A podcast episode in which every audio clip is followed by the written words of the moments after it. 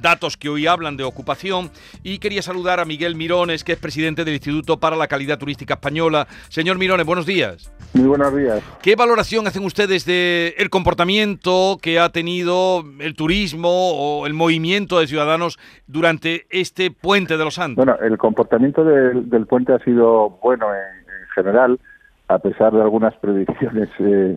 eh, meteorológicas que daban un poco de lluvia, pero el tiempo finalmente ha estado más, eh, más apañado. Y, y, se puede decir que ha sido dos o tres días que apuntan eh, indicios en la buena dirección de, la recuperación del sector. Pero pensando en el turismo nacional o, también pensando en el eh, turismo eh, internacional, los británicos los andan buscando ahora esta delegación de Andalucía en la feria de la feria internacional de turismo que se está celebrando en Londres. Sí, bueno, fundamentalmente con el turismo nacional, el turismo de proximidad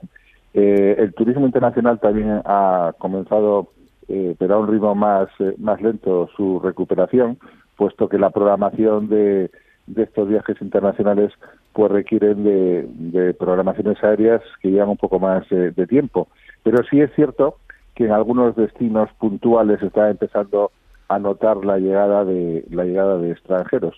Los tiempos en el mundo turístico no van siempre acompasados con las decisiones eh, administrativas de apertura, porque a partir de que el momento, eh, digamos, de que se vayan relajando las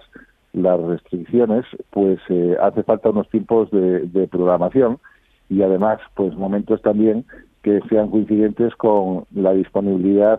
de los turistas a, poder viajar. Yo creo que va a ser muy importante ver la evolución de estos dos próximos meses en destinos, en algunos puntos concretos eh, turísticos andaluces que tradicionalmente reciben eh, pues eh, gente de Inglaterra y de, Alemania y otros países, pero, pero fundamentalmente de estos dos,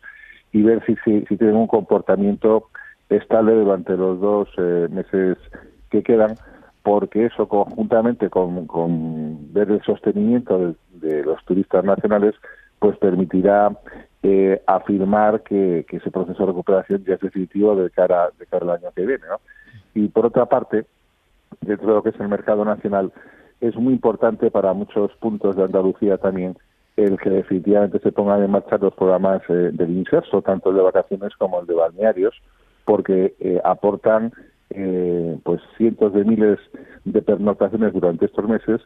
que permitirían eh, pues eh, rematar el año eh, en condiciones y sostener el empleo de muchísimas personas de, estos establecimientos que estos meses reciben clientes del Inserso. Pero brevemente, díganos usted lo del Inserso cómo está, porque ahora ha dejado prácticamente de hablarse. Hubo un tiempo en el que se, se, se, hablaba mucho, incluso mm, pues insistiendo en que salieran ya los viajes del Inserso. ¿Cómo está ese asunto? Pues a fecha de hoy, eh, lo cierto es que, que, no muy bien, porque, porque todavía, eh, siendo hoy ya eh, 2 de noviembre, está sin, sin ponerle una fecha al, comienzo de los viajes. No, no se ha definido a partir de qué momento se podrán comercializar los que corresponden con el programa de, vacaciones, que tanto afecta a municipios de la Costa del Sol y Costa Granadina.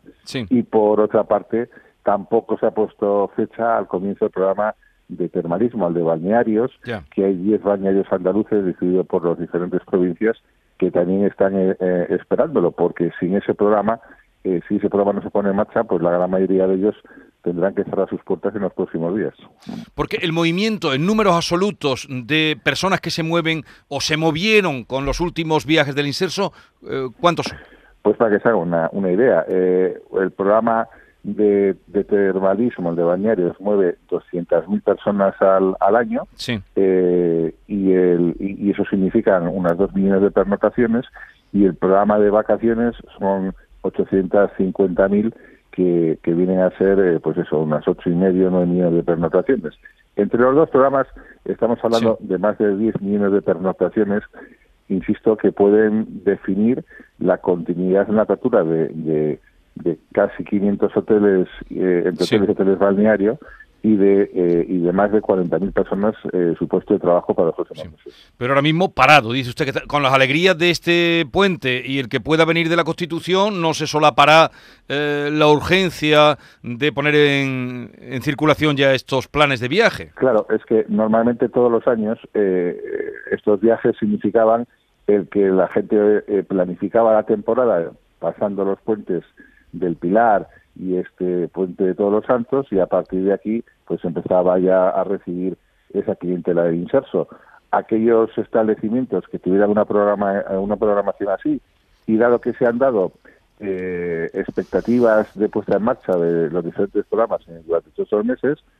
eh, pues claro, muchos establecimientos no han comercializado alternativamente porque tenían eh, compromisos para tener los clientes del inserso. Yo creo que lo urgente es que se dé una fecha de comienzo que se diga a partir de qué momento va a haber para que la gente se pueda planificar, para que se puedan planificar lo primero los mayores, los de Andalucía y los de toda España, y puedan tomar sus decisiones de viaje sabiendo si van a tener plaza o no. En segundo lugar, los trabajadores del sector, que no saben todavía si van a poder aguantar esta temporada en su puesto de trabajo o van a volver a los ERTES. Y en tercer lugar, las, em, las empresas eh, que están pendientes de una decisión que va a condicionar su actividad de forma muy importante en las próximas semanas y meses. Miguel Mirones, presidente del Instituto para la Calidad Turística de España, gracias por estar con nosotros, un saludo y buenos días. Buenos días, gracias a vosotros.